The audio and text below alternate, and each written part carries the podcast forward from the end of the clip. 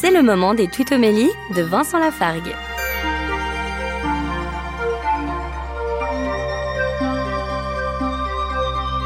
Au livre des Actes des Apôtres, chapitre 28, le verset 30 nous dit Paul demeura deux ans dans le logement qu'il avait loué.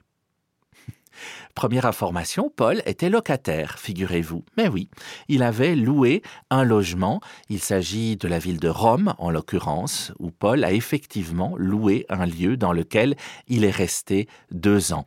Deux ans pendant lesquels il a fait de l'annonce de l'Évangile, de l'enseignement et surtout accueilli énormément.